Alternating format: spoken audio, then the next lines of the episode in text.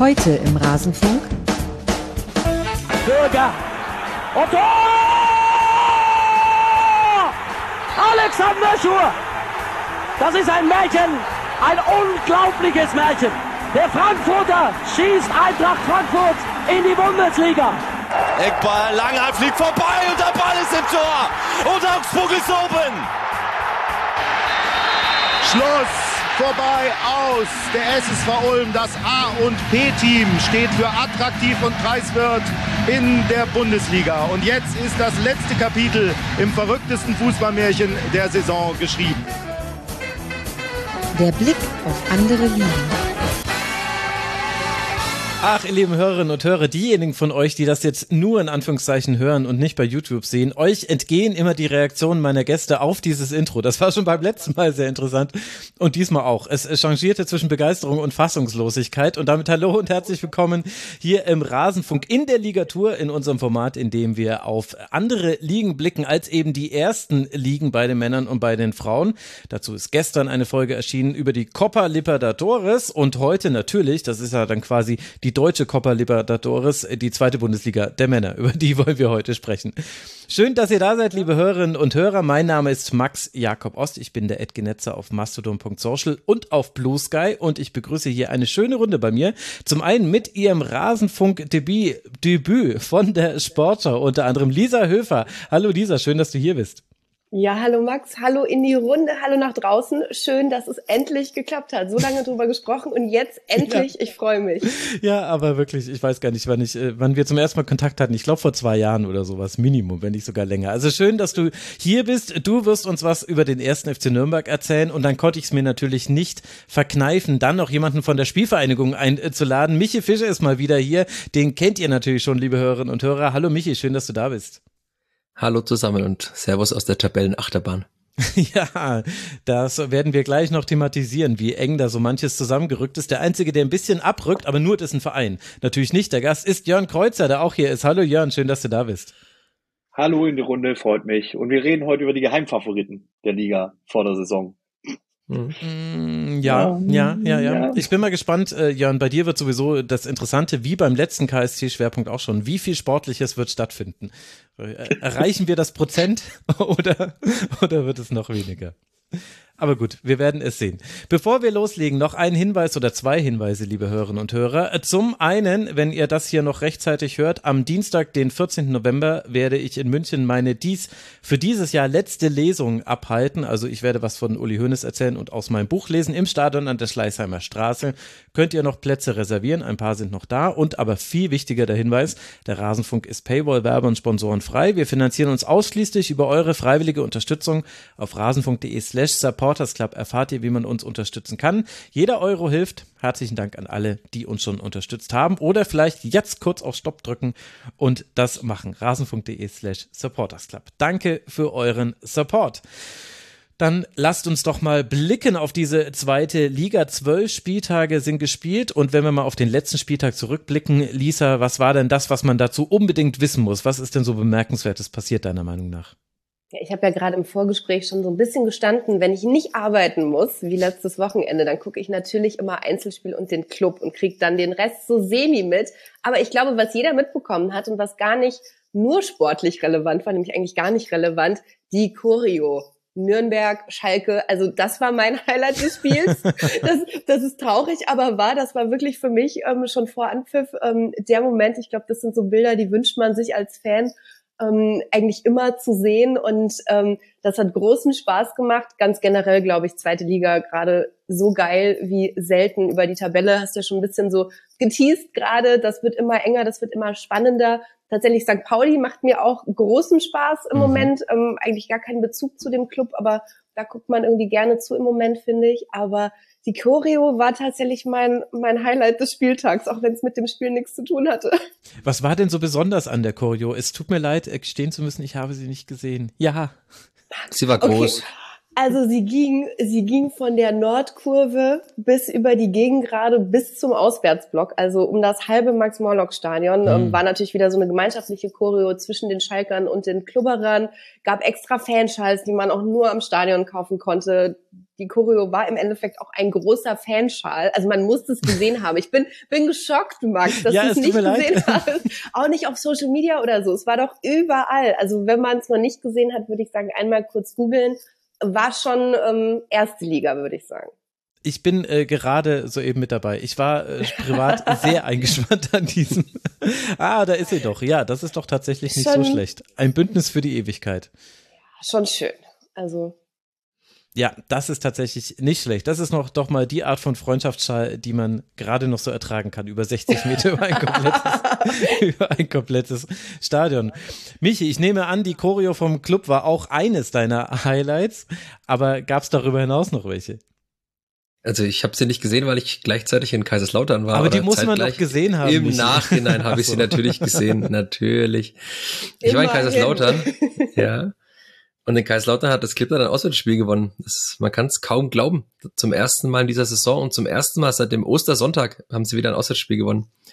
Unerklärlich, es kann niemand erklären. Ich habe das schon sehr viele Menschen in Fürth gefragt, den Trainer, wechselnde Trainer ja auch schon in der letzten Zeit, über die letzten Jahre auch. Äh, Fürth gewinnt fast nie Auswärtsspiele. Ähm, in der vergangenen Saison waren sie ja letzter in der Auswärtstabelle, da haben wir im Sommer darüber gesprochen, in der Recap der letzten Saison und jetzt waren sie wieder auf Platz 16 der Auswärtstabelle mit nur zwei Punkten aus fünf Spielen, waren unter der Woche, gehört auch zur Wahrheit im Pokal in Homburg beim vermeintlich schwächsten Gegner auch ausgeschieden nach regulärer Spielzeit 1 zu 2.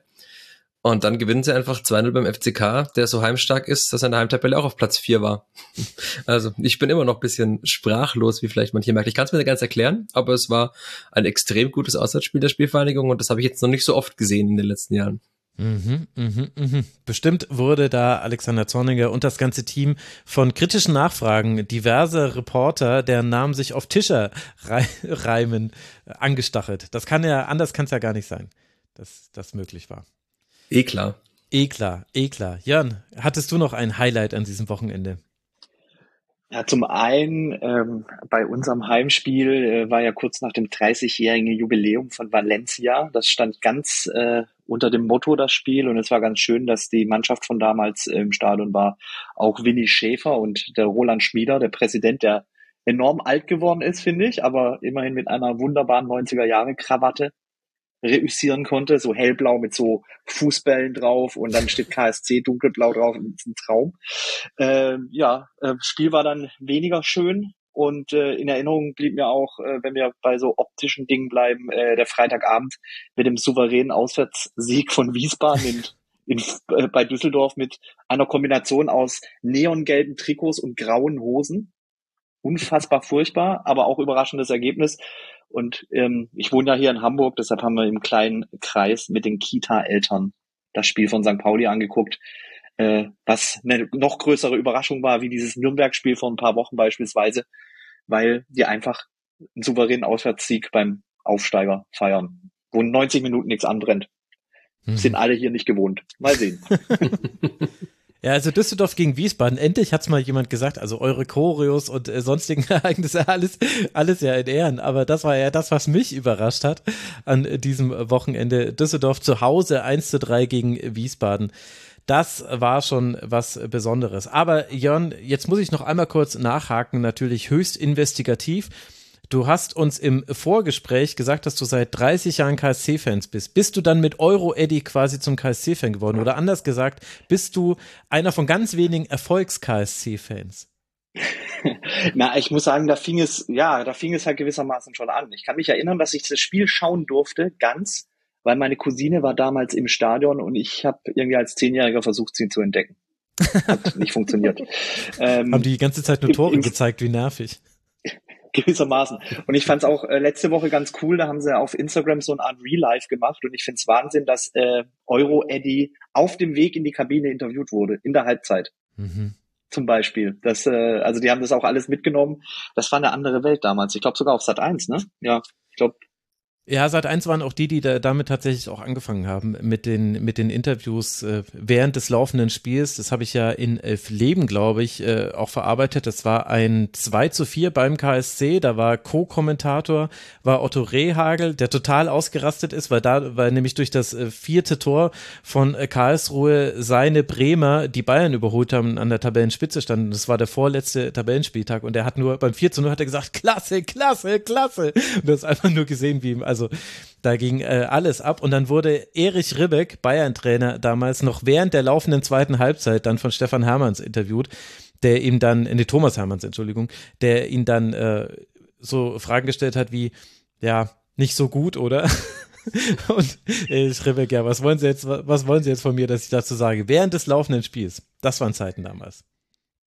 Aber gut, jetzt haben wir nicht nur den letzten Spieltag, sondern auch äh, das Wunder, die, die wunderbare, den wunderbaren Sieg gegen Valencia nochmal aufgearbeitet. Im Grunde ist unsere Pflicht getan, aber jetzt gehen wir dann halt einfach schon mal zu Kür, Kür über. Wir wollen über eure drei Vereine sprechen und wie immer gibt die Tabelle die Reihenfolge vor. Und da ist es zwar sehr eng, denn wir haben insgesamt eins, zwei, drei, vier, fünf, sechs Teams, die 18 Punkte haben. Aber die beste Tordifferenz von diesen Teams hat das Kleeblatt, die Spielvereinigung aus Fürth. Und das wegen eines vollkommen erwarteten Auswärtssieges, wie wir es äh, gerade schon gelernt haben. Michi, wie verläuft denn die Saison bisher? Du hast ja schon angedeutet, dass man zumindest auswärts, wie in der letzten Saison auch schon, ein Problem hat. Gleichzeitig DFB-Pokal aus hast du auch schon angesprochen und vielleicht hat der eine oder andere und die ein oder anderes mitbekommen. Alexander Zorniger hat seinem Namen auch alle Ehre gemacht vor diesem Auswärtsspiel beim FCK. Was war denn da los schon wieder? Puh, so viele Fragen auf einmal, Max. Kennst du's? Fangen wir vielleicht, wir fangen einfach ganz vorne an im Sommer, weil wir haben ja, glaube ich, seit vielen Monaten nicht mehr über die Spielverhandlungen gesprochen mhm. an der Stelle.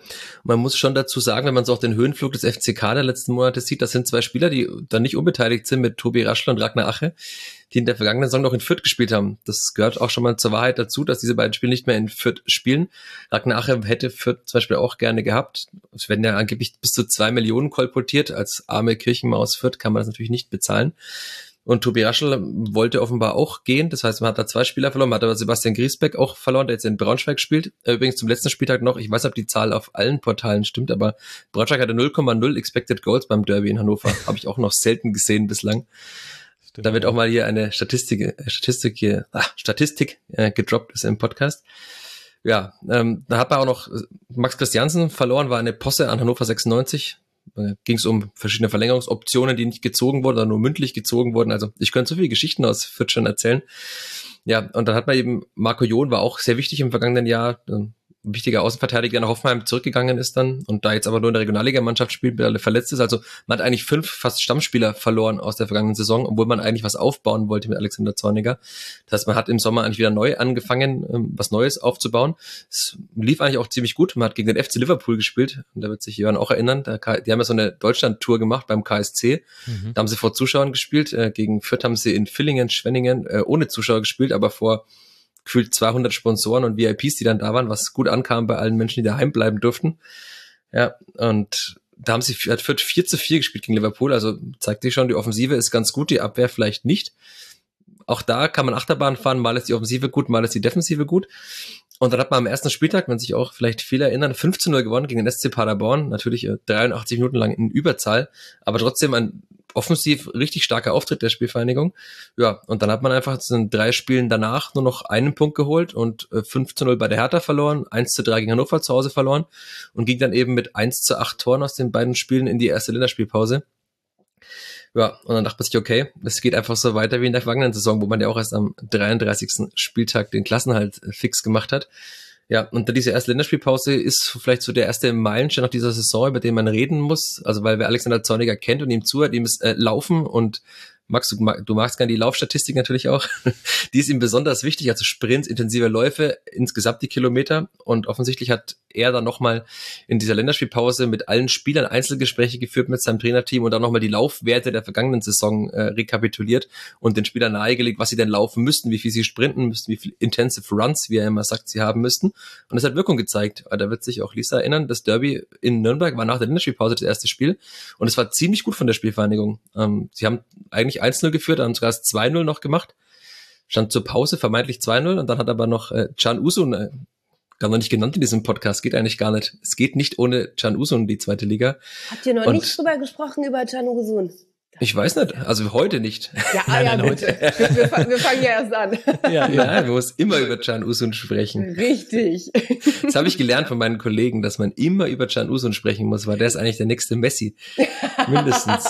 Mindestens. Das ist doch der, der ausgerutscht ist, oder? Ja, genau. der jetzt den Ja, letzten Ever verschossen hat, ja. Ja. Genau.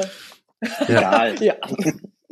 Aber der hat ein, muss man schon sagen, als 17-Jähriger in einem Derby vor 50.000 Zuschauern den Elfmeter zum 1 zu 1 ganz locker flockig mal reinzumachen.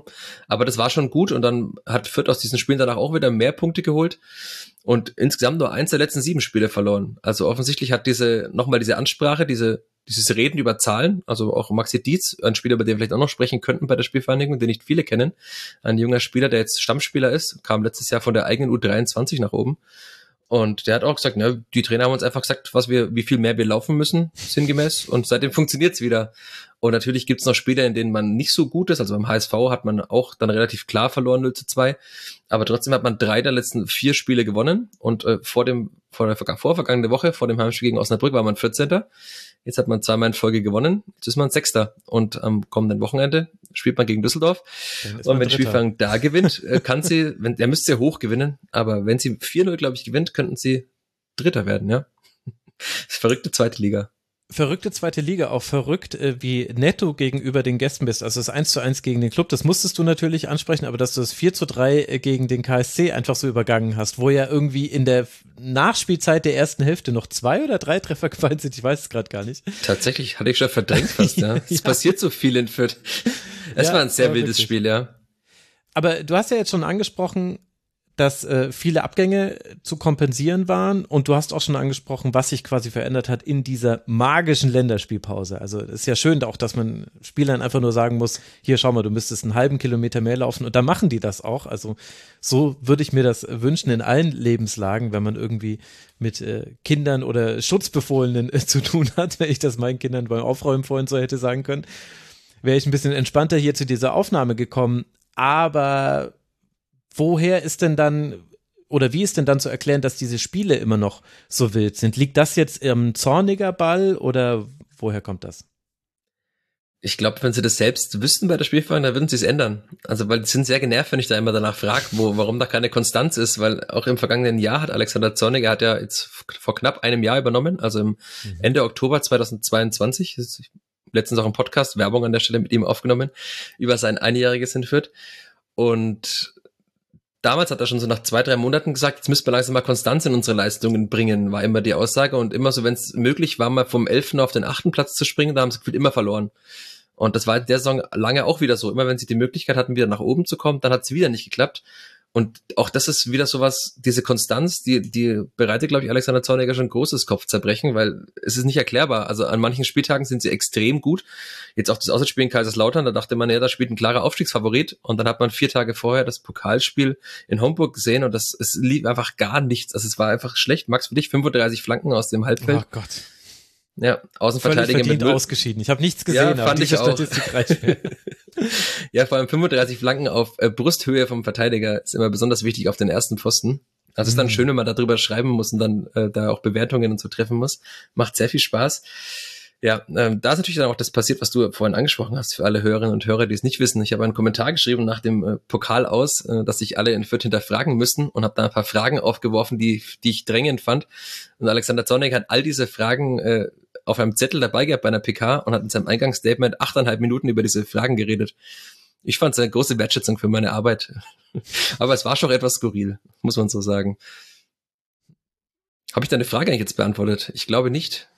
Ja, naja, doch, weil du hast im Grunde gesagt, äh, dass es äh, die Vierter selber nicht wissen, warum da Ja, keine ist, äh, Konstanz ist und da- dass man sich erklären kann. Gleichzeitig haben wir abgehandelt, warum Alexander Zorninger diesen langen Monolog äh, gehalten hat, bei dem er sicherlich einen niedrigen Blutdruck hatte, so wie ich ihn einschätze. Ich fand, er hatte einen sehr niedrigen Blutdruck, fand ich schon.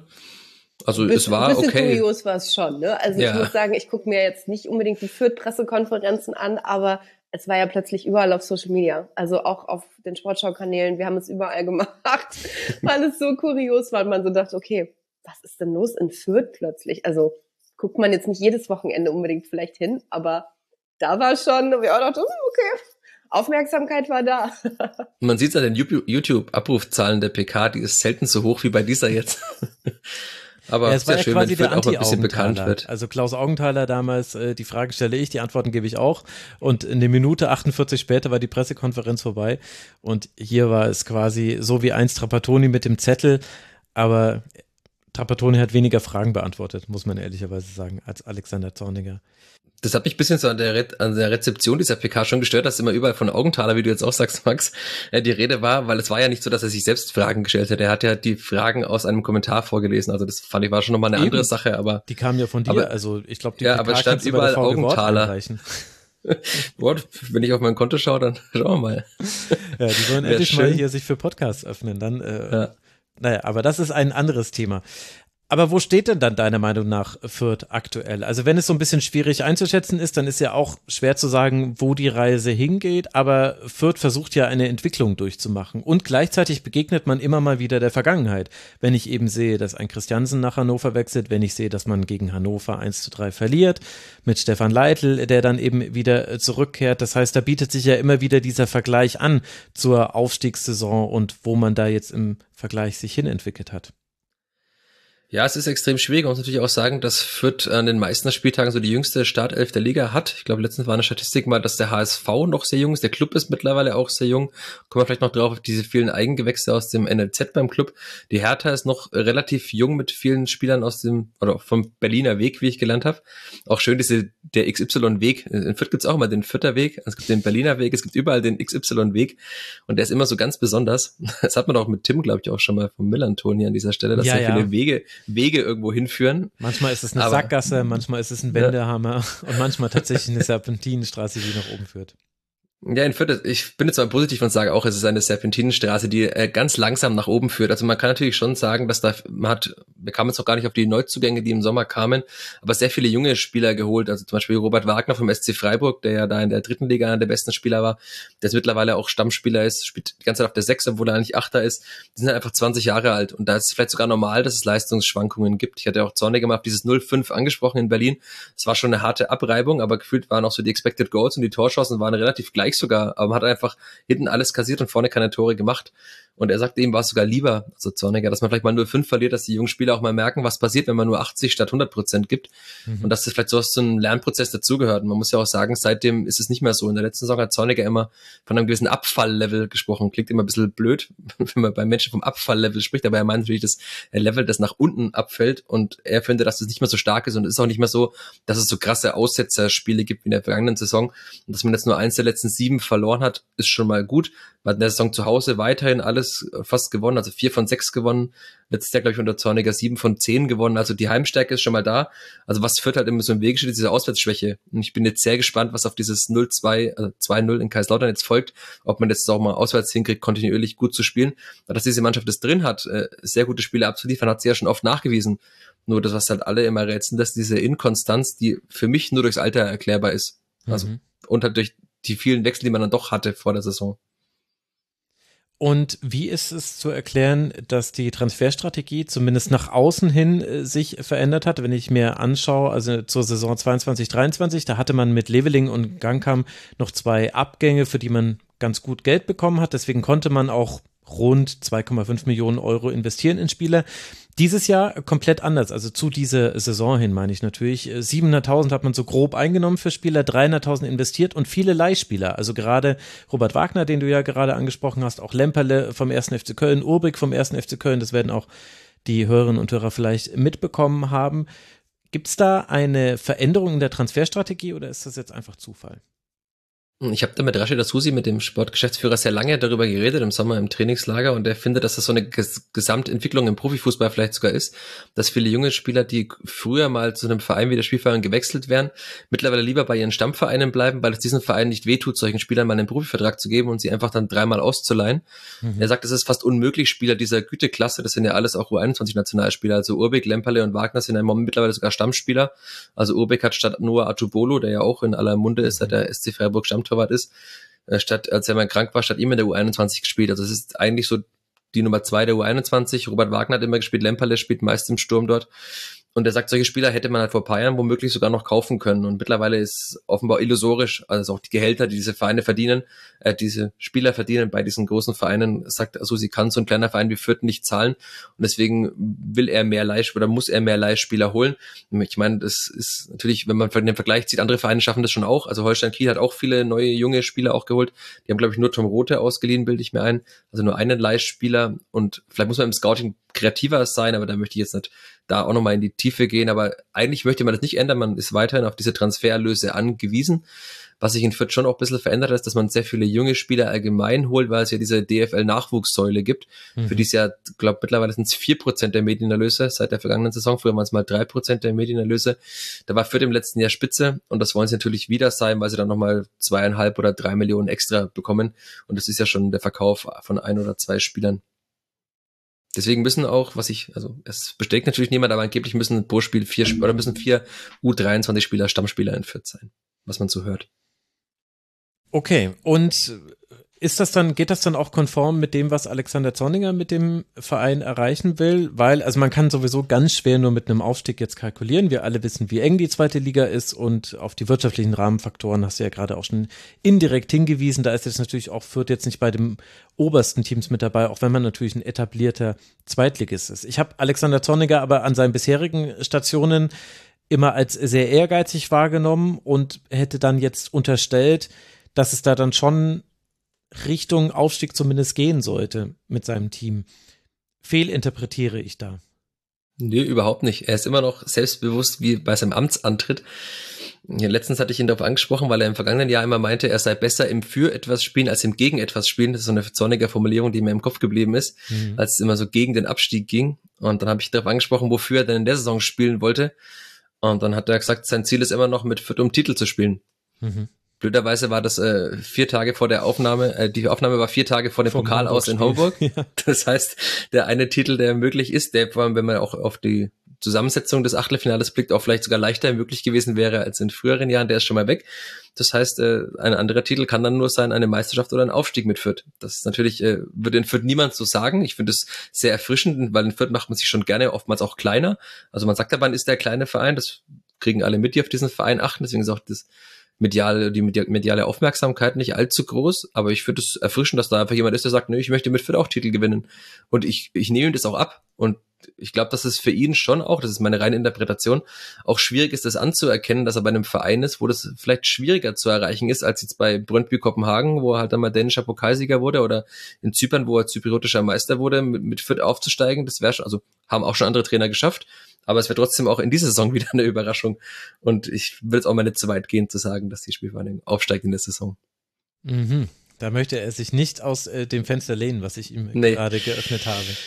Aber dann sag mir doch noch mal zum Abschluss, weil du hast jetzt schon ein paar Spielernamen genannt, aber es scheint mir so zu sein, dass da noch mehr rumlaufen bei der Spielvereinigung, auf die man ein Auge haben sollte. Wer sind so die Spieler, wo du sagst, die könnten auch in Zukunft eine Rolle spielen, weil wenn wir hier schon so ein junges Team haben, dann müssen da ja auch einige Spieler der Zukunft dabei sein.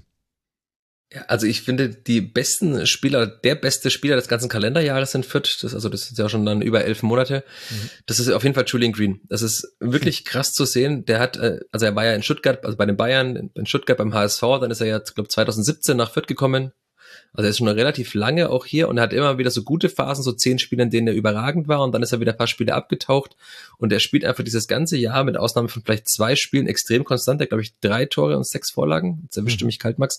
Ja. Aber er ist auf jeden Fall der, der Top-Scorer der Spielvereinigung momentan extrem gut. Er spielt halt dieser 8, also im 3-4-1-2, diese alleinige Achterposition, wo er eigentlich also er spielt vor Robert Wagner, aber er, er, muss auch mal sich tiefer fallen lassen. Er muss aber auch in den Zehnerraum vorstoßen, wenn mal Herr Gotha, der ja großer Freigeist ist, irgendwie sich nach außen fallen lässt.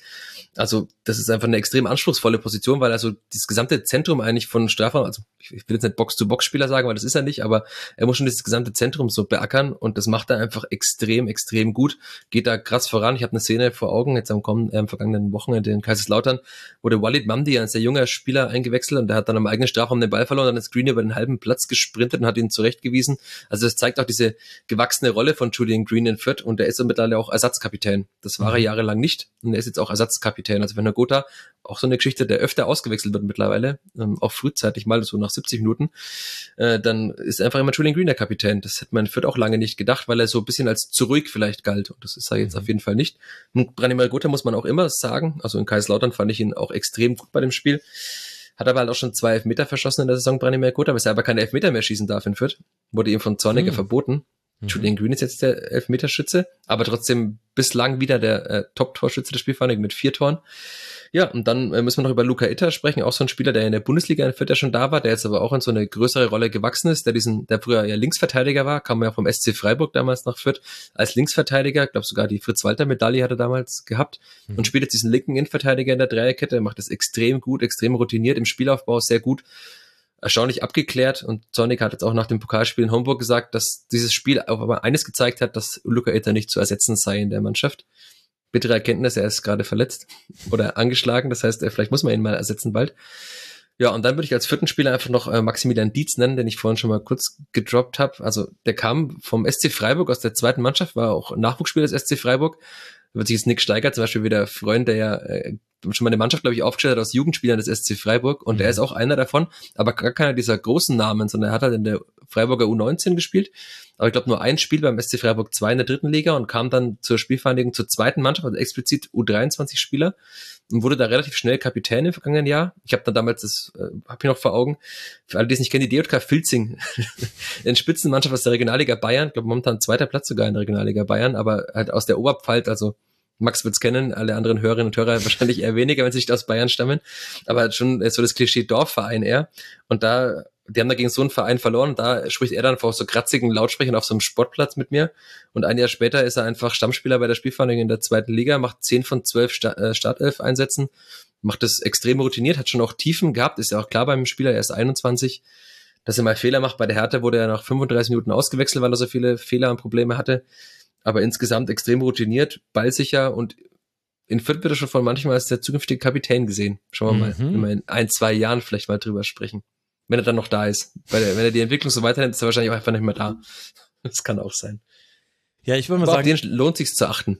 Eben, jetzt einfach äh, Fortuna wegputzen und dann aufsteigen und dann sehen wir alle Maximilian Dietz. Dann kann man ihn vielleicht halten. Hm. Jetzt auf einmal ist er sich wieder unsicher, der Michi, während er es doch vorhin selber so prognostiziert Nein. hat. Aber das ist einfach das gebrannte Kind, das scheut das Feuer. Das haben alle Förderinnen und Förder schon mal erlebt. Und von Fürth zu Nürnberg ist der Weg sowieso nicht weit. Aber auch in dieser Hinsicht ist er es nicht. Denn auch die Klubbererinnen und Klubberer sind gebrannte Kinder. Ich weiß gar nicht, wann es war, aber ich hatte wieder irgendeine Lesung und dann bin ich äh, mit, mit den Klubberern äh, gemeinsam aus meiner unterfränkischen Heimat über Nürnberg dann nach München gefahren und habe die in Nürnberg dann alle aussteigen lassen. Und äh, da habe ich Lisa wieder das ganze Portfolio der Emotionen erlebt, was aber auch einfach immer bei Klubberern da ist. Also ich komme ja aus der Gegend, deswegen weiß ich das. Also es war eben von absolutem Optimismus wir sind ein sicherer Aufsteiger, bis hin zu äh, der Trainer muss weg, alles ist schlecht, äh, keiner von denen kann irgendwie kicken. Wie ist es denn nun wirklich? ja, wenn es die eine wahre Antwort gäbe, Max, wenn es die gäbe, dann ähm, hätten wir ein paar Themen weniger wahrscheinlich. Aber ich glaube, das ist so ein bisschen das, was ja die Fans, auch den Verein und das ganze Umfeld so ein bisschen beschreibt und was es gar nicht so einfach macht, wenn man dann in diesem Verein steckt oder wenn man dann die Erwartungen irgendwie managen muss. Also mhm. mein Gefühl ist, Aufsteiger sind wir diese Saison nicht mit dem ersten FC Nürnberg. Nee, das ähm, würde ich jetzt noch nicht callen. Es ist sehr eng, ja. Ich habe mir auch Statistik hier mäßig aufgeschrieben. Der beste Tabellenelfte der Zweitliga-Geschichte zu diesem Zeitpunkt. Uh. Das, das klingt doch eigentlich auch gar nicht auch der Titel, den man haben will. Also steht das schon Oder? auf dem Briefkopf? Bei mir jetzt noch nicht, aber könnte man sich zumindest mal so in die Instagram-Bio vielleicht reinschreiben, wenn man nach einem kleinen Zwischenerfolg sucht. Ähm, ja, dass es da wahnsinnig eng ist, das gefühlt im Moment in der zweiten Liga jeder gegen jeden gewinnen kann, aber auch verlieren kann. Ich glaube, da müssen wir gar nicht groß ähm, drüber sprechen. Und so war es ja beim Club diese Saison auch ein bisschen bislang. Also es ist so ein kleines Auf und Ab. Ein paar Sachen, die Michi auch gerade so ähm, aus der Fürther Bubble erzählt hat, kommen mir da als Clubfan auch tatsächlich sehr bekannt vor. Da hast du gute Spiele, dann kriegst du mal wieder eine Klatsche wie 5-1 auf St. Pauli, wo du mhm. dich auch fragst, so, es läuft doch eigentlich gerade alles ganz okay. und man ist so vorsichtig optimistisch und dann kommt so ein Spiel da rein, dass es vielleicht auch einfach mal braucht, ja. Aber ich würde sagen, wie immer ist die Wahrheit irgendwo in der Mitte, Max. Also wir werden, glaube ich, als Clubfans dieses Jahr nicht unbedingt um den Aufstieg mitspielen. Ich habe aber auch Hoffnung, so wie die Saison bislang gelaufen ist, dass wir den Klassenerhalt vorm letzten Spieltag ähm, im Sack haben. Ähm, wenn man an die letzte Saison denkt, es war doch noch knapp. Ähm, ich glaube, das hat der ein oder andere auch schon wieder vergessen, so, weil der Hype so ein bisschen jetzt sich aufgebaut hat die letzten Wochen. Aber wenn man guckt, wo der Verein herkommt, was vor einem halben, dreiviertel Jahr los war, dann ähm, bin ich gerade relativ entspannt, dass man das Gefühl hat, da entsteht was, da sind viele Leute an den richtigen Positionen und ähm, es wird vielleicht jetzt ein bisschen ruhiger und äh, man sollte auch nicht zu schnell zu viele Träume jetzt irgendwie haben. Aber da mache ich mir eigentlich in, im Verein und so in der Mannschaft auch gar keine ähm, Probleme, ehrlicherweise. Ich glaube, die sind da schon sehr sortiert, gerade auch mit Christian Fiel als Trainer. Genau, über den hätte ich jetzt nämlich ganz gerne mal gesprochen, weil ich habe nämlich auch noch äh, den Club in der letzten Saison äh, als, also das war knapp und letztlich waren einfach ein paar andere Teams noch schlechter als der Club. So fand ja. ich, war das Saisonfinale. Es tut mir leid, es ist so offen zu sagen. Nee, das ist schon ehrlich ein Stück weit. Also. Und jetzt ist man ja eigentlich mit Ausnahme des Saisonstarts äh, 0-2 in Rostock, dann 2-2 gegen Hannover, da hing man so ein bisschen unten drin, aber ansonsten ist es eigentlich relativ solide. Es gab dann noch drei Niederlagen gegen Lautern, äh, gegen St. Pauli, beides auswärts und jetzt zu Hause gegen Schalke und gegen Schalke verliert man ja immer zu Hause. Das äh, funktioniert ja irgendwie. Irgendwie auch so ein Gesetz. Das ist ja. auch ähm, ein bisschen, ein bisschen komisch langsam. Ja, alle abgelenkt vor der Choreo wahrscheinlich. Anders kann es ja eigentlich kaum sein. Aber ansonsten ist das ja eben relativ stabil und vor allem mit relativ vielen Siegen. Das ist ja auch was, was dem Club oft gefehlt hat. Der Club hat sehr oft unentschieden gespielt, zumindest in meiner Wahrnehmung wo andere Teams einfach irgendwie noch einen Sieg rausdrücken. Wie viel hat das denn jetzt mit dem neuen Trainer, mit Christian Feld zu tun? Ich glaube, das ist schon ein sehr, sehr wichtiger Baustein. Also wenn man sich die Gesamtkonstellation anguckt, dann ähm, ist mit Christian Fielder jetzt, glaube ich, jemand ähm, installiert, der nicht komplett fremd ist, der ja den Verein schon ein paar Jahre kennt, der das Umfeld kennt, der auch, glaube ich, ganz gut damit umzugehen weiß, welche Stimmungen ähm, da von außen dann auch mal rangetragen werden, dass es vielleicht auch mal ein bisschen schneller unruhig wird. Ähm, großer Vorteil natürlich, dass er die zweite Mannschaft ähm, trainiert hat, dass er auch die jüngeren Spieler, die ja jetzt wirklich immer, immer wichtiger werden, auch in, in der ersten Mannschaft, dass er viele von denen kennt, dass er, glaube ich, einen richtig, richtig guten Umgang mit denen hat und dass da gerade eine Mannschaft, so wirkt das auf mich, wirklich so zusammenfindet. Also auf dem Platz, ähm, finde ich, kann man das ganz gut sehen. Du hast gesagt, viele Siege, ja, und was mich ja vor allem freut, viele Siege, nachdem man in Rückstand war. Also ich habe die Statistik Stimmt. jetzt nicht parat. Ich bin nicht so der Statistiker wie Michi, der hier so ein richtiges Portfolio schon mitgebracht hat. Aber es ist nicht nur gefühlte Wahrheit, sondern ähm, man kann es sehr gut ähm, sich auch nachgucken. Ähm, das war vor zwei, drei Jahren nämlich noch ganz, ganz anders. Wenn du da als Clubfan ein Spiel gesehen hast und wusstest, du liegst 1-0 hinten, dann hast du dich gefreut, wenn vielleicht noch ein Punkt rausgesprungen ist. Aber dass wirklich das Spiel gedreht wird, das gab's halt doch eher selten. Und ähm, ich finde, das ist was, was man in der Saison sehr, sehr merkt, auch wenn erste Halbzeit im einen oder anderen Spiel ähm, hergeschenkt wird. Wenn du denkst, so oh Gott, da läuft heute nichts, dann kommt die Mannschaft sehr oft sehr verändert aus der Kabine, wo ich mir immer ähm, wünschen würde, ich könnte mal hören, was Christian Fjell ähm, da loslässt oder wie die Ansprache da ist. Es ist ja ein sehr leidenschaftlicher mhm. Typ. Das kriegt man ja auch in den Interviews ganz, ganz gut mit, dass ich mir immer so denke, Mensch, da würde ich gerne mal so ein bisschen Mäuschen spielen, ähm, weil man da schon oft merkt, okay, da kommt eine ganz andere Truppe dann plötzlich raus und tritt da ganz anders auf und glaubt auch einfach dran. Also ich habe so ein bisschen das Gefühl, man hatte gerade am Ende der letzten Saison ja gefühlt schon irgendwie Angst, dann was falsch zu machen an der einen oder anderen Stelle. Es wollte der ein oder andere gefühlt den Ball gar nicht haben. Es ist nach vorne nicht viel passiert und es gab dieses Abstiegsszenario, Relegationsszenario, das von Woche zu Woche größer wurde und das wie so eine Wolke irgendwie über einem schwebte und ähm, verständlicherweise dann natürlich das auch ein bisschen komplizierter gemacht hat im Kopf mhm. an der einen oder anderen Stelle, würde ich behaupten. Und das sehe ich jetzt halt komplett verändert, dass ähm, da eine junge Truppe ist mit so Spielern wie Jan Uso und mit einem Nene Braun. Die sind super jung, die sind irgendwie auch ähm, ja nicht vorbelastet, die sind sehr positiv optimistisch, die haben einfach Spaß an dem, was sie tun, was finde ich schon ein ganz, ganz guter Ansatz ist aber auch die Truppe ähm, an sich wirkt mir sehr, sehr stimmig, was man ähm, auf dem Platz sieht, aber auch was man hört, ähm, wie untereinander übereinander gesprochen wird, dass es eine relativ große Gruppe gibt, die auch viel privat macht und man hat so ein bisschen das Gefühl, finde ich, das stimmt da einfach an sehr vielen Stellen gerade. Und ähm, das macht mir eigentlich Mut, dass ähm, da gerade was entsteht. Also deswegen Aufstieg würde ich jetzt dieses, dieses Jahr, diese Saison, ähm, glaube ich, auch noch zu früh finden. Das wäre dann wahrscheinlich einfach der Schritt zu schnell. Aber wenn die Mannschaft, so wie sie im Moment ist, zusammenbleibt und man jetzt nicht nächstes Jahr im Sommer einen Jan Usun oder einen Nene Brown, man hört ja immer, Bundesligisten haben Interesse, Eintracht Frankfurt klopft an, Ausland und so, wenn man die vielleicht noch das ein oder andere Jahr hält, dann ähm, wäre ich fürs nächste Jahr schon deutlich optimistischer, was Prognosen anginge. Mhm. Also, es gibt nur ein Team, das mehr Punkte nach Rückstand geholt hat als der Hast Club. du das, das jetzt nachgeguckt oder weißt du es auswendig? Nein, das natürlich habe ich das nachgeguckt. Ja, also zwei schon geschockt, Max. Hast also, du ich, ich bitte dich, ich schaff's nicht, irgendwelche Choreos mitzubekommen und was vom Spieltag zu sehen, aber das habe ich natürlich. Nein, ja, nein. Das, also es gibt ja so Leute, die können ja wirklich jede Statistik dir runterbeten Nein, und ich nein, muss nein, auch alles nachgucken, sage ich euch. also- Aber gut, guck mal, das war nicht nur eine gefühlte Wahrheit. Genau, also neun Rückstände, neun Punkte äh, daraus geholt. Holstein Kiel äh, achtmal zurückgelegen, zehn Punkte daraus geholt. Tatsächlich gibt's nur ein Team hier in der Runde, das nach Rückstand bisher noch gar nicht gewonnen hat. Äh, achtmal lag man schon zurück. Äh, Jörn weiß schon, ja, der KSC ist gemeint, aber das. Wenn man äh, KSC-Spiele so ein bisschen mitverfolgt hat, äh, dann äh, kommt das jetzt nicht so überraschend. Jetzt hast du sehr begeistert erzählt von Christian Fiel. Bei Christian Fiel ärgere ich mich immer noch. Ich hatte in der kurzen Phase zwischen Dresden und Nürnberg, da hätte ich ihn für ein Tribünengespräch haben können und ich habe es terminlich nicht hinbekommen. Ich Vollidiot. Und jetzt kriege ich natürlich kein offenes Wort mehr von ihm, weil jetzt, jetzt riskiert er damit den Aufstieg beim Club. Deswegen, ja, muss ich warten, bis er wieder in between Jobs ist. Das ist immer der, best, der beste Moment für Was ehrliche macht denn Gespräche. Robert Klaus gerade? Das wäre doch auch, mit dem würde ich auch gerne noch mal.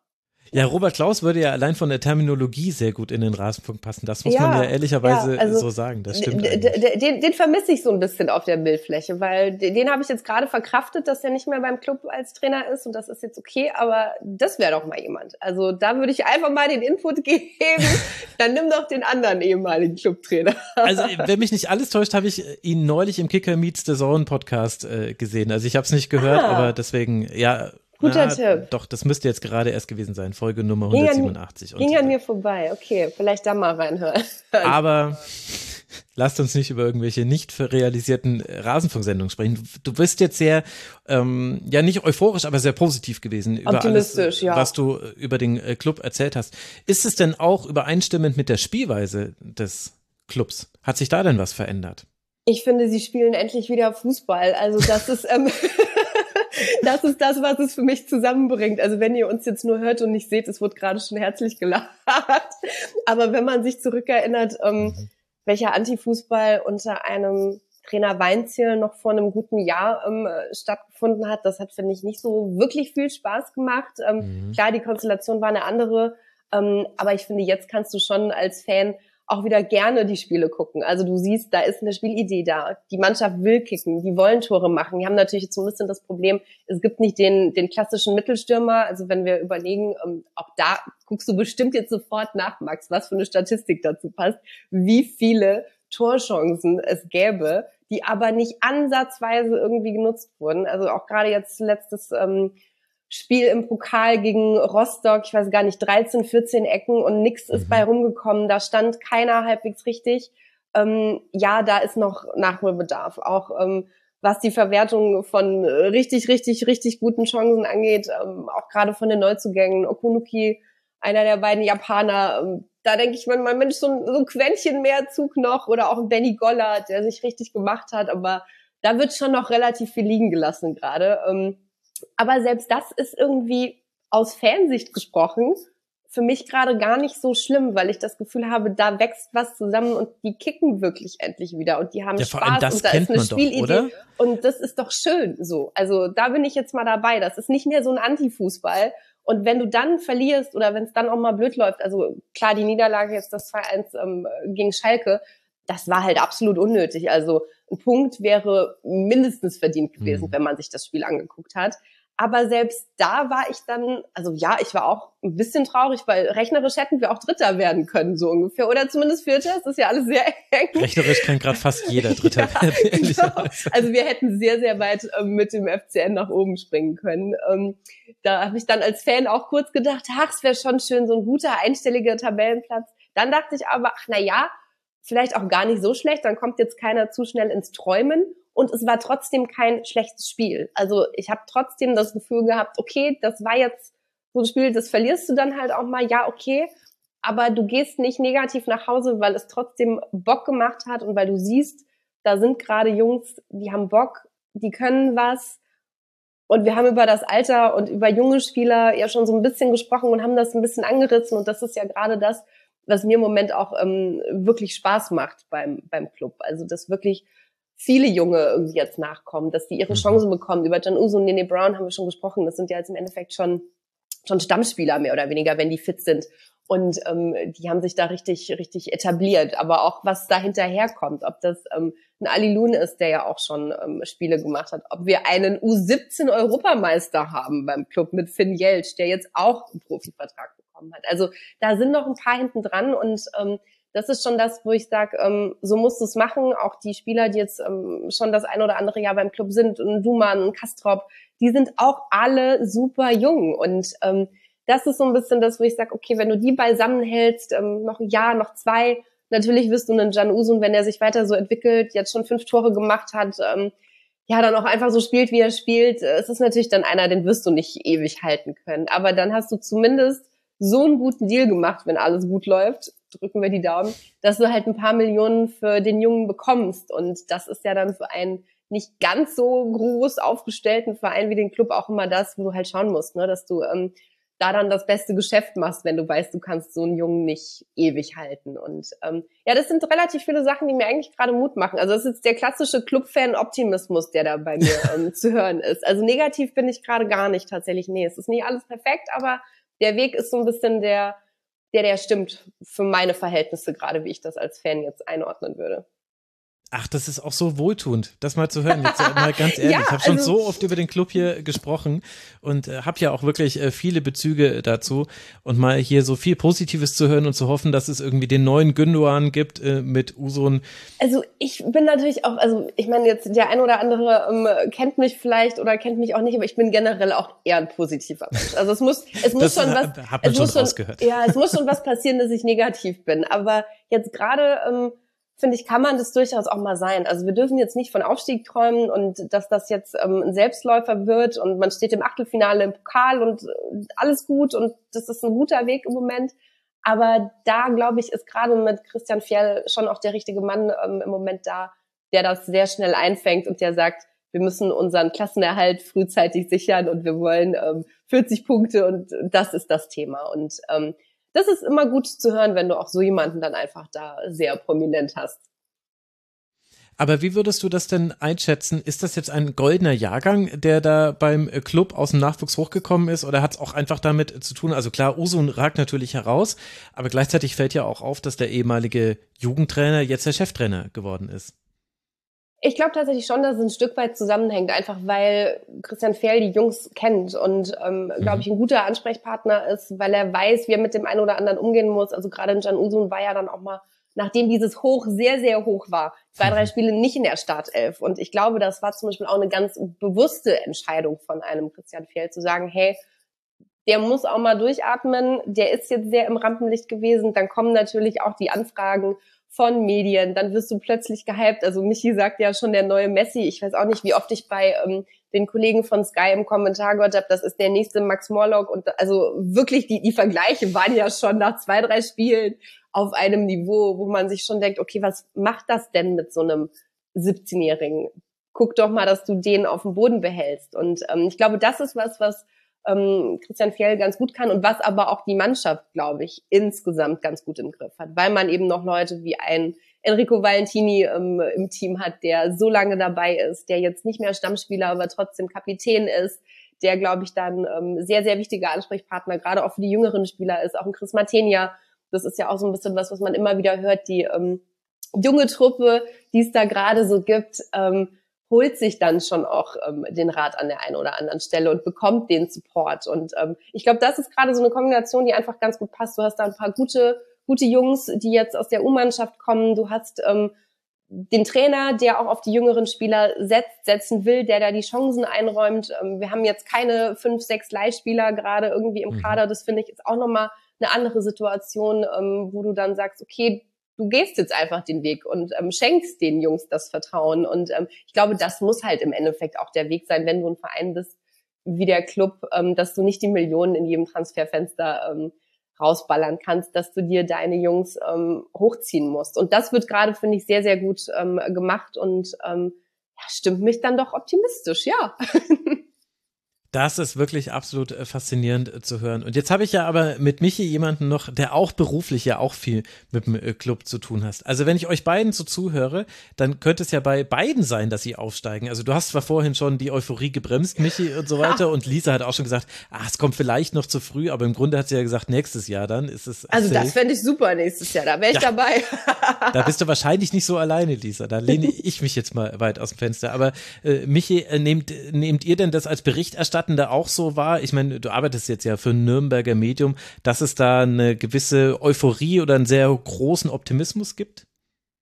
Ich habe ja jeden Tag eigentlich mit den Clubkollegen bei uns zu tun und da, das, da war diese bisschen Anspielung auf diesen Messi-Usun-Vergleich. Es gibt einen Kollegen, ich nenne ihn nicht namentlich, er war aber auch schon mal im Rasenfunk, der sehr hyped ist von Can Usun.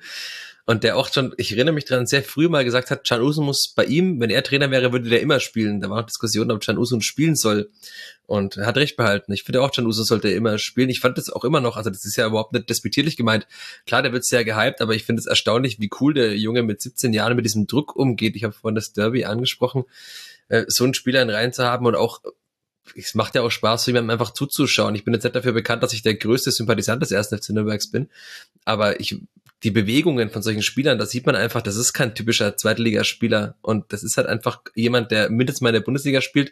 Und wenn er seinen Weg weiterhin geht, er scheint sehr klug im Kopf zu sein, da kommt natürlich auch viel, ob der Berater, ob das die Familie dann da weiterhin dabei bleiben, aber so ein Spieler, Klar, ich bin auch in letzter Zeit äh, in Anführungszeichen äh, begeistert, dass der Club so viele Jugendspieler nach oben bringt, weil ich finde, der Club hat seit vielen Jahren eine extrem gute Jugendarbeit. Das ist, glaube ich, ein guter Schritt gewesen mit Christian Fiel, da jemand zu installieren, der da auch jemanden, äh, der da Spieler auch einbauen will. Das war im Club, glaube ich, nicht immer so, dass dann die Trainer auch einbauen wollten, diese Spieler. Die sind dann oft gegangen. Vielleicht waren sie auch manchmal nicht gut genug. Es gab auch beim Club, gefühlt gibt es jedes Jahr einen Stürmer der U23, der immer 15 Tore schießt und jeder denkt, okay, das ist der nächste Starspieler. Endlich und jetzt haben wir halt den Torjäger, den man seit so vielen Jahren ja, Aber man sieht ihn dann gar nicht in der ersten nee, Mannschaft. So Jermaine, weit kommt's doch gar nicht.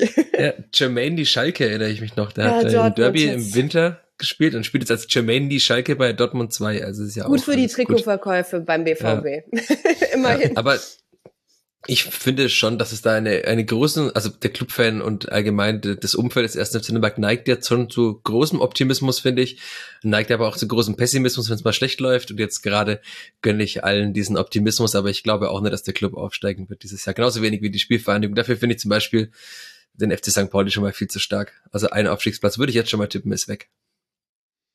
Ja, da wird äh, an allen Ecken dieses Calls hier genickt. Das äh, kann ich mal übersetzen für alle Podcast-Hörenden. Und dennoch würde ich festhalten, wir haben noch nie so euphorisch über den äh, Tabellenelften der zweiten Liga gesprochen. Aber wir hatten ja auch noch nie den besten Tabellenelften aller richtig, Zeiten. Ich sage jetzt richtig. einfach mal aller Zeiten hier. Also, also bisher ist, ist, das in der Statistik so, Max. Wer weiß, was noch kommt, aber bislang halten wir fest, ähm, ist ja auch mal schön über den Club und positiv drüber zu sprechen. Ich habe noch gelacht, die letzte Folge zweite Liga ähm, von eurem Ligaturformat, der Kommentar zu wenig Club. Also ich glaube, da kann sich heute keiner beschweren. Ja, absolut. Das habe ich mir auch äh, zu Herzen genommen. Lieber Kommentator, äh, du hattest ja völlig recht. Der Club äh, stand schon lange hier auf der Liste. Ja, also ich kann dir aber sagen, was kommt. Paderborn kommt jetzt nämlich auswärts und dann äh, bin ich mal gespannt. Entweder ist man Dritter oder dann Zwölfter oder Elfter. Paderborn auch mit 18 Punkten, ne? Das ist ja auch. Natürlich hat Paderborn 18 Punkte. Im Grunde haben sie doch alle 18 Punkte da in der zweiten Liga aktuell. Alle außer der KSC. Und damit sind wir bei Jörn äh, gelandet. Der KSC hat zwölf Punkte, ist damit Tabellen 16. Man hat den Anschluss zu einer Riege an Clubs, die 13 Punkte haben. Also wir müssen jetzt nicht äh, klar vom Abstieg sprechen. Aber Jörn, es ist jetzt auch nicht das, was man sich erhofft hatte beim KSC. Denn bei allem, was KSC-Fans schon durchgemacht haben, hatte ich zumindest schon den Eindruck, dass also das äh, neue Stadion ist jetzt endlich fertig. Äh, man hatte dieses Testspiel gegen Liverpool, wo man, glaube ich, knapp verloren hat, 2 zu 3 oder irgendwie so, aber das war quasi die offizielle Stadioneröffnung. Und ich hatte schon das Gefühl, dass es so eine Art Aufbruchsstimmung beim KSC gab. Kenne ich den KSC sehr schlecht oder war dem auch so und man hat die sich dann sehr schnell durch ein Ausscheiden bei Saarbrücken, was wirklich peinlich ist, das ist ja sonst niemandem passiert, da 1 zu 2 verlieren, zu verlieren in DFB-Pokal, äh, hat man sich dadurch kaputt gemacht? Ja, ich glaube, das ist die gute Frage, die man sich so beantworten muss. Also es gibt auch Leute in meinem Umfeld, die sind schon reichlich nervös, sage ich mal. Äh, ich glaube, eine gewisse Euphorie im Umfeld kann man nicht bestreiten, aber ich bin deshalb noch relativ entspannt, weil ich mich tatsächlich im Sommer gefragt habe, woher kommt diese Euphorie eigentlich? Ja, mhm. Wildpark, Wildpark ist fertig, richtig. Das Spiel gegen Liverpool 2 zu 4 verloren, ah. war aber auch ein mhm. super Spiel. Und vor allem äh, unsere kleine Märchenstory, der Lars kommt zurück, äh, zurück nach 15 Jahren äh, zu seinem Jugendverein und äh, haut erstmal ein Traumtor gegen Liverpool rein. Mhm. Äh, dann gewinnt man relativ souverän in Osnabrück mit 3-2, holt dann gegen HSV auch ein gutes Unentschieden, 2-2 was die Euphorie sicherlich gefördert hat. Und dann kommt natürlich, wie du angesprochen hast, dieses ja, unverzeihliche Ausscheiden im Pokal gegen Saarbrücken. Und äh, dann ging es eigentlich so los. Und ich persönlich habe uns eher auf acht bis zwölf geschätzt vor der Saison, um ehrlich zu sein. Ähm, auch aufgrund des Umfeldes und der Umstände, die dann zu einem Kader geführt haben, der meiner Meinung nach ein Kader ist, der für eine absolute Übergangssaison spricht, wie man das so schön sagt immer. Mhm.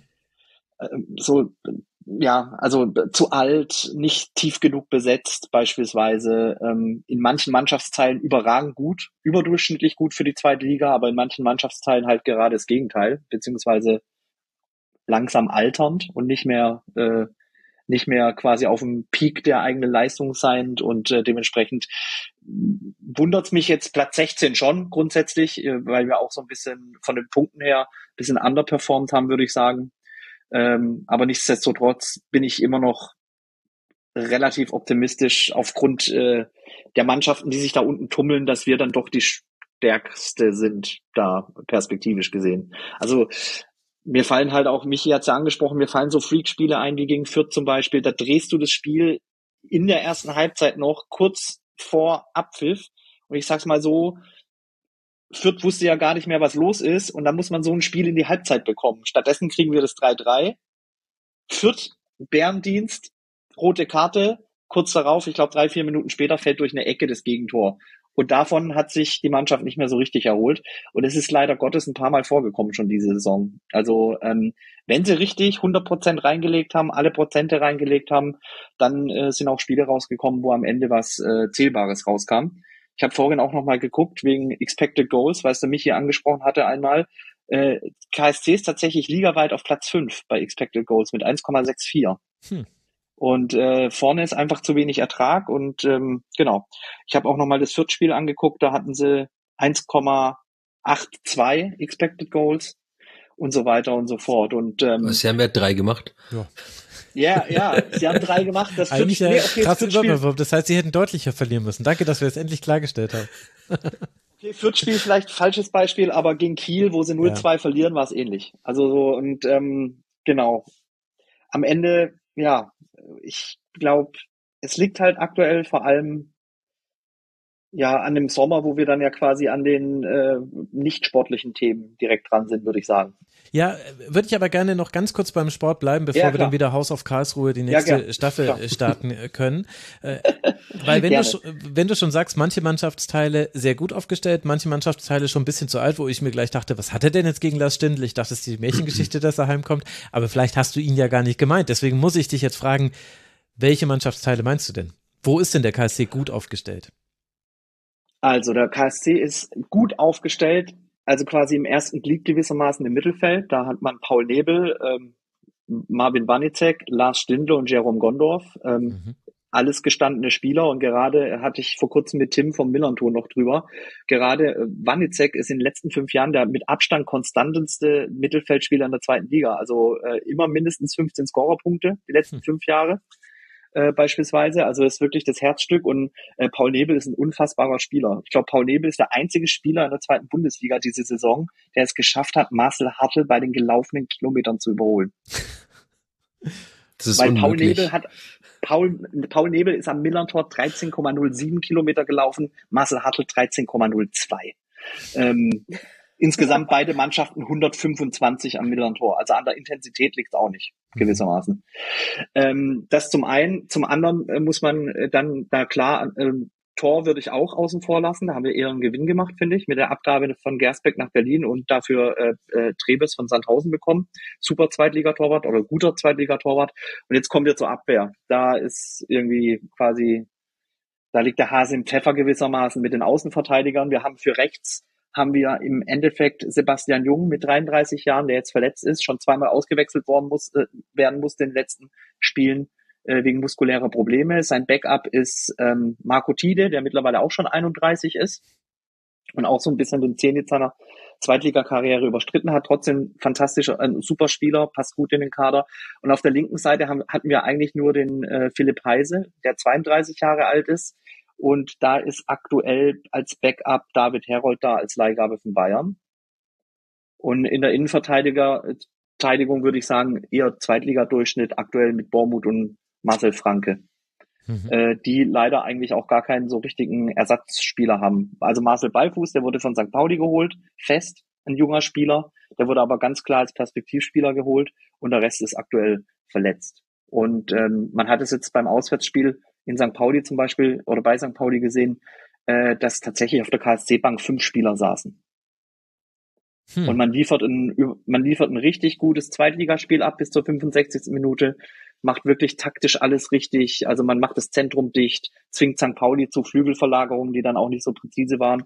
Und ich denke mir noch im Stadion in der 65. Minute, ach krass, wir gewinnen hier heute, wenn es so weitergeht. Und dann bringt halt St. Pauli, das gehört ja bei St. Pauli auch zur Wahrheit dazu, einen luxemburgischen Nationalspieler und Simon Zoller. Mhm, ja. und, sagen, und wir haben auf der Bank den jungen Innenverteidiger, die zwei Ü30 Außenverteidiger, den Burnic fürs Mittelfeld noch und einen Stürmer, den, den Budi äh, Zivzivatze. Ähm, genau, und im Sturm äh, hatten wir relativ viele Abgänge im Sommer, aber das waren so eigentlich Abgänge, die sich nicht durchsetzen konnten so richtig. Mhm. Äh, also die Spieler, die fest da waren. Mit dem Simone Rapp, der wollte unbedingt weg. Ich glaube, der hat sich mehr Einsatzzeiten versprochen. Dann Batmatz, Malik Batmatz aus der eigenen Jugend, ähm, konnte, war irgendwann auf dem Plateau, äh, wurde zu Preußen Münster abgegeben, wo er, glaube ich, jetzt schon neun Tore geschossen hat oder so. Aber wie gesagt, Zweitligaspieler als Stammspieler würde ich ihn jetzt auch nicht so einordnen. Und vor allem, was wehgetan hat, aber war halt Leihspieler Mikkel Kaufmann. Ähm, ja. Der, das vergessen ja auch viele, in der letzten Saison in der Hinrunde noch gar keine Rolle gespielt hat und den Christian Eichner hinbekommen hat. Und das ist so meine größte Hoffnung aktuell, dass die jungen Spieler, die wenigen jungen Spieler, die wir haben, also wir sind das Gegenteil von Fürth und von Nürnberg. Ich glaube, wir hatten auch schon eine Startelf mit Ü31 dieses Jahr auf dem Feld.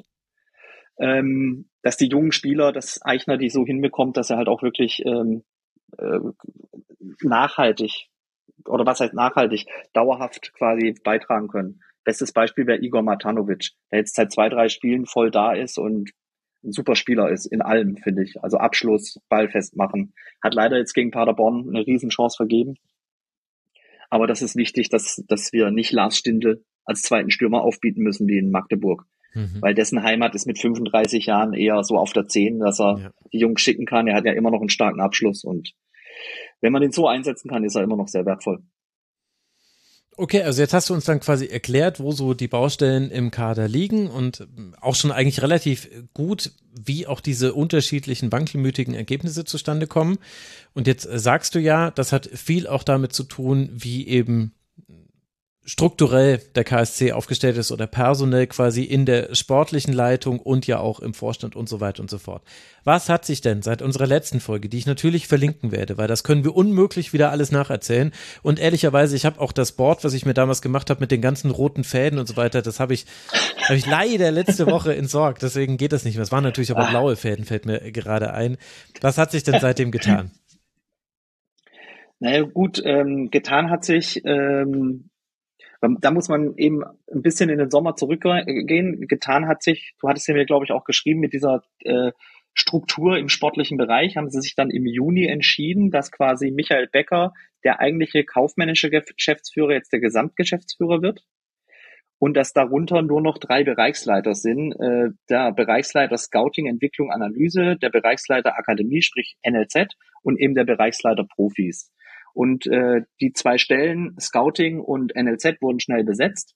Ähm, unter anderem mit dem Vater von Michael Becker, also quasi Ede Becker berichtet jetzt seinem Sohn. Mhm. Und Michael Bischoff, der hat Scouting gemacht und äh, Bereichsleitung Profis blieb erstmal unbesetzt bis Ende August. Da haben sie sich dann für Sebastian Freis entschieden, der mehr oder weniger aus dem eigenen Stall kam und nee, nicht mehr oder weniger, er kommt aus dem eigenen Stall de facto und äh, war Teil der sogenannten Taskforce, weil der KSC nach dem Rausschmiss von Oliver Kreuzer eine Taskforce eingesetzt hat, die sich eben um ähm, Transfers gekümmert hat, dementsprechend und ähm, Ganz genau, dementsprechend, ja.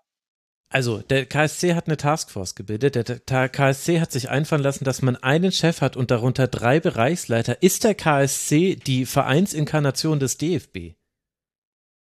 Oder ist es nicht ganz so schlimm? Naja, man wird, man wird sehen, wie am Ende der Output ist, glaube ich, so ein bisschen. Ich, ich finde halt lustig, dass diese, dass diese Organisation, äh, und es wurde irgendwie auch in der Presse gar nicht so richtig aufgegriffen, meiner Meinung nach, dass man das mal so zumindest reflektiert, dass quasi der Geschäftsführer, kaufmännische Geschäftsführer und der sportliche Geschäftsführer Ende März in eine Sitzung gehen. Es bleibt der kaufmännische Geschäftsführer übrig und der ist plötzlich Boss von allen. Also dieser Vorgang ist so ein bisschen, habe ich irgendwie ein Störgefühl, muss ich ehrlich sagen. Und äh, am Ende des Tages äh, sind sie wohl mit Carsten Rotenbach vom FC St. Pauli, der im NLZ irgendwie tätig ist, Teammanager der U23, sind sie wohl in weiten Verhandlungen ähm, die Presse steckt es durch und der KSC, äh, Carsten Rotenbach sagt offensichtlich ab, also so war es der Presse zu entnehmen. Und der KSC präsentiert dann eben einen Tag später diese Neustrukturierung. Also die lag ja irgendwie in der Schublade, aber offensichtlich war der Druck dann so groß, dass sie dann quasi sagen müssen, okay, stimmt, ist halt so. Und ich frage mich halt, also so wie ich Sportdirektoren kennengelernt habe in den letzten Jahren, frage ich mich halt wirklich, wie einfach ist es denn jemand zu finden, der eine Bereichsleitung übernimmt, der nicht Chef ist. Mhm. Ja. Und vor so, allem der an jemanden berichtet, der keinen sportlichen Fokus hat. Das ist ja auch noch sowas, was häufig auf dieser Position eine Rolle spielt. Und am Ende kommt man halt dann mit der Hauslösung raus, die wahrscheinlich, weil das macht A und B, weil es ja halt auch finanzierbar ist. Und äh, du hattest gerade schon angesprochen, dann sind wir nämlich beim Thema gewissermaßen. Ähm, nachdem Sebastian Freis eben aus dieser Taskforce ähm, zum BL Sport ernannt wurde, BL Profis, Bereichsleiter Profis, hat ein weiteres Mitglied der Taskforce, der technische Leiter Sport, Nechat Aygün, äh, wurde eben verkündet auf der Homepage, dass der geht. Und er hat unter anderem im Zitat gesagt, es war eine positive und konstruktive Zusammenarbeit. Einen Monat später gibt Nechat Aygün, der geschasste oder der nicht geschasste, das ist ja falsch, einvernehmlich wurde der Vertrag aufgelöst offiziell, gibt der Badischen Neuesten Nachrichten ein längeres Interview, wo er gerade das anspricht. Also, dass jetzt in den letzten Monaten der wirtschaftliche, äh, also quasi der wirtschaftliche Leiter zu viel Macht hatte. Im Endeffekt hat er über Transfers entschieden und so weiter und so fort. Also im Endeffekt, ähm, es ist immer schwer, Leute wollen sich ja dann quasi positionieren in der Presse, deshalb weiß man ja nie, was dahinter steckt, sage ich mal. Aber dass es sehr, sehr grummelt im Verein, das, dafür war dieses Interview quasi das beste Beispiel. Was macht der KSC? Der KSC stellt sich hin und äh, zerlegt das Interview von der Chat Aygün in seine Einzelteile auf der Homepage mit einer Stellungnahme. Wo ich mir denke, Leute, müsst ihr über dieses Stöckchen springen. Also ehrlich, also so viel erzählt er ja nicht. Ja, aber Jon, da kennst Fall, du dich wahrscheinlich einfach zu schlecht mit Pressearbeit aus. Ach nee, ja. Moment. Ach so, du hast genau das mal beruflich gemacht beim FC St. Pauli. Ja, dann weiß ich jetzt auch nicht. Außerdem hätten sie es ja auch in der PK zerlegen können. Eben, eben. Ja, wäre noch viel schlimmer gewesen. Naja, also im Endeffekt, im Endeffekt der KSC ähm, spielt, also dröselt es so auf, was denn jetzt da falsch war und stellt klar, was da jetzt falsch war, was, was er da so und so Rauschmeißer, quasi der Klassiker, keiner steht über dem KSC. So. Wer meldet sich als nächstes? Der Vizepräsident. Vizepräsident vom KSC war mit seinem, also äh, in diesem Fall der Müller, ähm, ich ja, du musst genau. selber die Namen Martin, Die Notizen jetzt, jetzt noch, das nein, ist super, nein, ja, das ich habe ja, hab mir das aufgeschrieben, nein, äh, Martin Müller, es ging mir um den Vornamen. Äh, Martin Müller stellt sich, äh, der quasi mit Günter Pilarski als Oliver Kreuzer entlassen wurde im Frühjahr, sehr öffentlichkeitswirksam klargemacht hat, dass diese Entscheidung richtig doof war, so, weil die mhm. Entscheidung auch 3 zu 2 fiel. Der Beirat, der quasi geschäftsführend ist, besteht beim KSC eben aus Präsidium, Vizepräsidenten und zwei Beisitzern. Und lustigerweise sind die Vizepräsidenten die, die für eine Weiterbeschäftigung von Kreuzer gestimmt hatten eigentlich. Auf jeden Fall meldet sich Müller und sagt so suffisant in der Presse, naja, an dem, was Netschad Aygün gesagt hat und wo er Einblick hat, kann er eigentlich nichts Falsches entdecken. Mhm. Der Karlsruher Sportclub reagiert erneut mit einem offenen Brief das wird ja jetzt immer besser, Jörn. Also ich bin ja jetzt, ich, ja. muss, ich muss mir das jetzt auch gleich aufzeichnen, so wie Max das schon angeteased hat. Vor allem beim KSC weiß man nie, vielleicht sind wir immer noch erst im Juli. Vielleicht. nee, nee, das ist jetzt quasi ja, ja, das, was schon. ich angesprochen habe. Das, das, Interview war quasi im Oktober und die Reaktion auf dieses Interview kam direkt so 13., 14. Oktober rum. Du hast mich ja immer up to date gehalten. Deswegen, ja. Auch die Reaktion des Vizepräsidenten kam prompt und auch wiederum die äh, ähm, Reaktion des äh, Vereins kam prompt mit dem offenen Brief, wo im Endeffekt gesagt wird, ähm, da sind wir nämlich, was äh, Michi auch meinte, dass der eingeschlagene Weg, also sprich diese Umstrukturierung, ist eben die Grundlage für die Wahrscheinlichkeit, den sportlichen und wirtschaftlichen äh, Erfolg zu erhöhen. Und natürlich äh, geht es nicht ohne Geburtsschmerzen, sage ich mal, ab. Ähm, und ja, man muss halt quasi zusammenhalten und man ist in einer schweren sportlichen Situation und so weiter und so fort, so in die Richtung. Dieser Brief wird unterschrieben von über 30 KSC-Mitarbeitern, also auch leitende Angestellte, unter anderem von Präsidenten, von Aufsichtsrat und so weiter und so fort. Dieser Brief wird nur nicht unterschrieben von den beiden Vizepräsidenten. Ja, okay. Also 2 zu 30 wurde dieser Brief verabschiedet, sagen wir jetzt einfach mal. Oder dass wir. Ja, genau. Ähm, mit dem Argument, äh, die Formulierung in dem Brief ist, ähm, dass es eine umfangreiche Analyse gab, die eben zu dieser Reorganisation des sportlichen Gesamtbereichs geführt hat. Und äh, da sagt, hat der Vizepräsident in der Presse dann wiederum gesagt, ja, nö, die gab es ja gar nicht. Von daher konnte er sich Es ist ja wirklich wie beim DFB. Das ist ja wie beim Frauenteam. Das ist ja. die gab es ja nicht, deshalb dementsprechend konnte er sich nicht identifizieren. Und im Endeffekt hat er das Ding nur vorgelegt bekommen und sollte unterschreiben und das hat er überhaupt nicht eingesehen und so weiter und so fort. Und der, der Fan-Dachverband, die Supporters, die im Frühjahr noch gesagt haben, ja, man muss alles aus der Öffentlichkeit raushalten und so weiter und so fort, hat dann wiederum jetzt eine Stellungnahme rausgegeben und hat gesagt, sie haben sichere Informationen, dass Vizepräsident Martin Müller äh, interner an die Presse weitergeleitet hat. Und er hat dann wiederum über die Presse verlautbaren lassen, das sei jetzt völlig respektlos und amateurhaft und unprofessionell.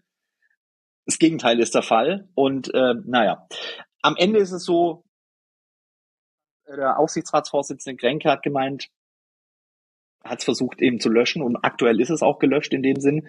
Lloyd, die Mitgliederversammlung, die findet Anfang Dezember statt, die wird über das Schicksal des Präsidiums entscheiden. Und was vielleicht auch wichtig ist bei der Stellungnahme der Supporters, weil es wird schon vermutet oder es wurde vermutet, dass der Vizepräsident vielleicht eigene Ambitionen hat, Präsident zu werden. Äh, also die Supporters haben schon droppen lassen, so nach dem Motto, du wirst hier überhaupt kein Präsident, sondern äh, wenn, dann wird hier die Vertrauensfrage gegen dich gestellt. Und der Fan-Dachverband der Supporters ist mächtig. Das sind die meisten Leute auf der Mitgliederversammlung. Also ich gehe davon aus, dass er eher das Vertrauen verlieren würde, als Präsident zu werden. Also, aber das ist eine persönliche Einschätzung. Und das ist jetzt der Stand. Und ähm, ja, also Christian Eichner hat auch auf der Pressekonferenz nach Schalke, ähm, dass der 3-0 gewonnen wurde, das Spiel, hat er auch irgendwie verlautbaren lassen, dass äh, er in dem Sinn stolz auf seine Mannschaft ist, dass er sich total auf Fußball konzentrieren konnte. Hat also auch durchblicken lassen, dass er dass es natürlich die Situation beeinflusst. Und jetzt sind wir da, wo wir sind. Und ich weiß nicht, ob das mit der Unruhe im Umfeld so gut ist, trotz äh, meines Optimismus. Ja, vor allem ist es so bitter, weißt du, weil eigentlich, eigentlich hätten wir jetzt genau die Zeit, die wir jetzt gesprochen haben, über das Fanprojekt Karlsruhe und äh, das äh, laufende Gerichtsverfahren uns weiter reden müssen. Das ist das viel, viel wichtigere Thema, aber dazu gibt es ja. ja. auch andere Berichterstattung. Das äh, kann man sich erlesen und wenn es da eine Entscheidung gibt, dann hoffe ich, dass ich es dann nochmal in den Rasenfunk geben kann. Aber wir haben ja schon im letzten Mal, als wir gesprochen haben, verlief ja das Gespräch genauso.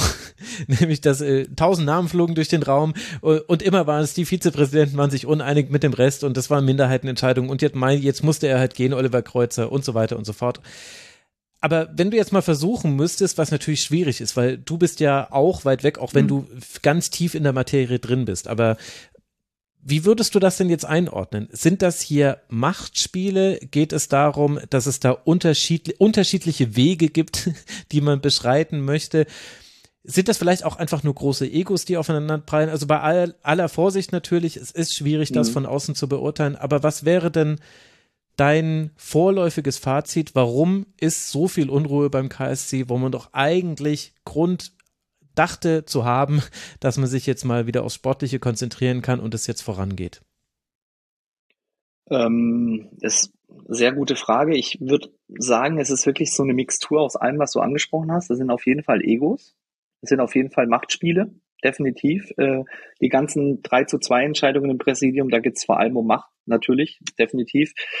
Ähm, und ich glaube, was man auch nicht unterschätzen darf, ist diese finanzielle Geschichte. Ähm, der, speziell der Vizepräsident Martin Müller hat quasi durch eigenes Geld circa fünf Millionen ermöglicht, dass der vorherige Präsident, der quasi so der Merkel des deutschen Fußballs war, so ein Stück weit, wo gar nichts voranging, Ingo Wellenreuter, dass der gehen musste.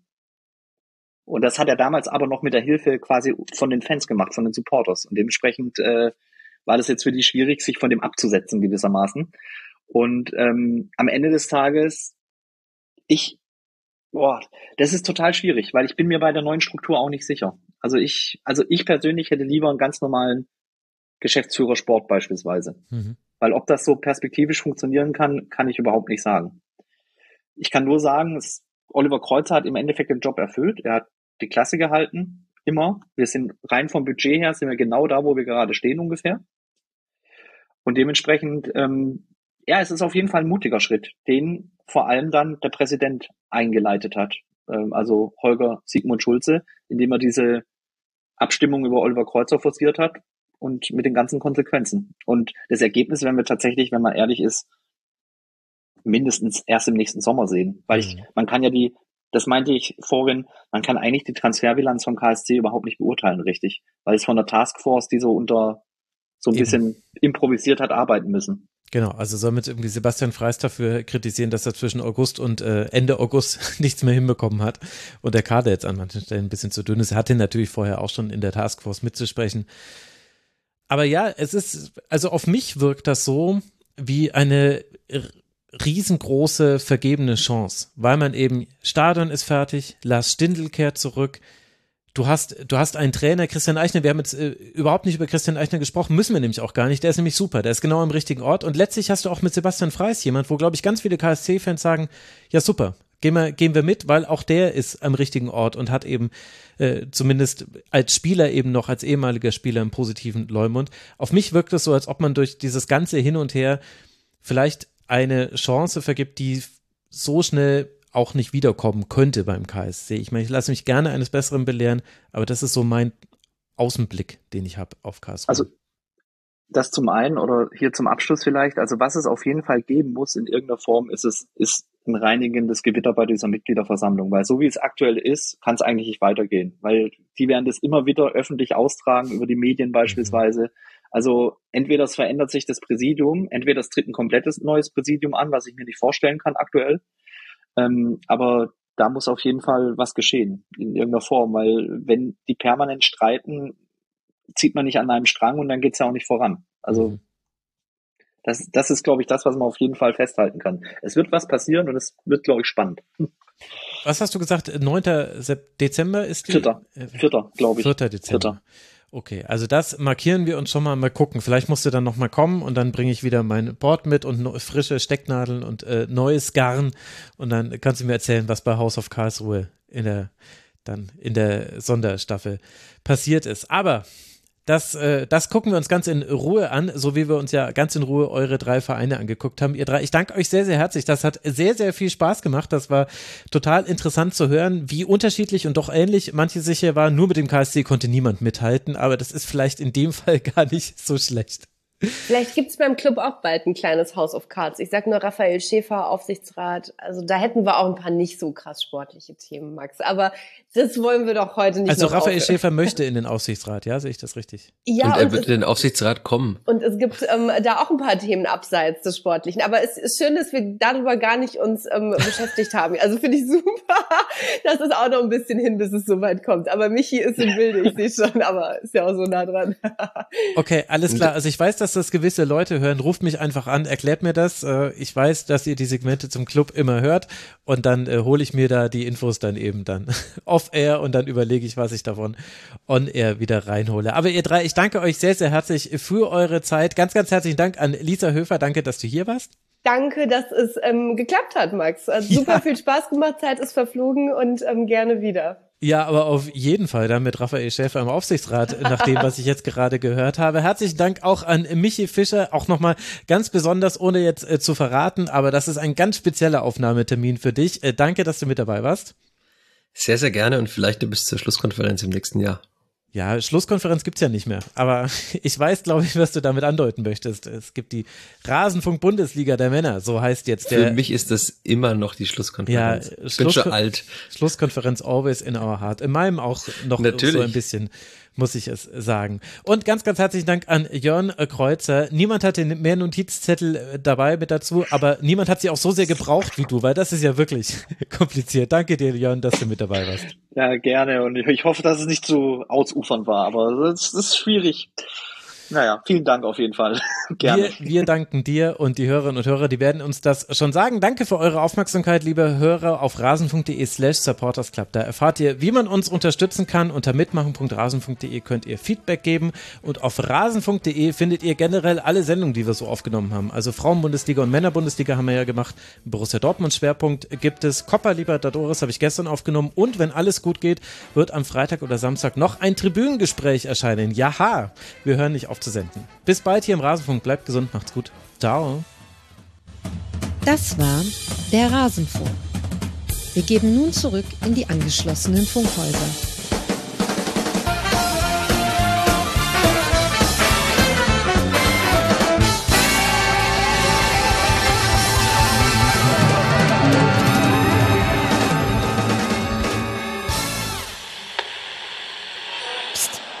Rasenfunk unterstützen, ihr Knauser.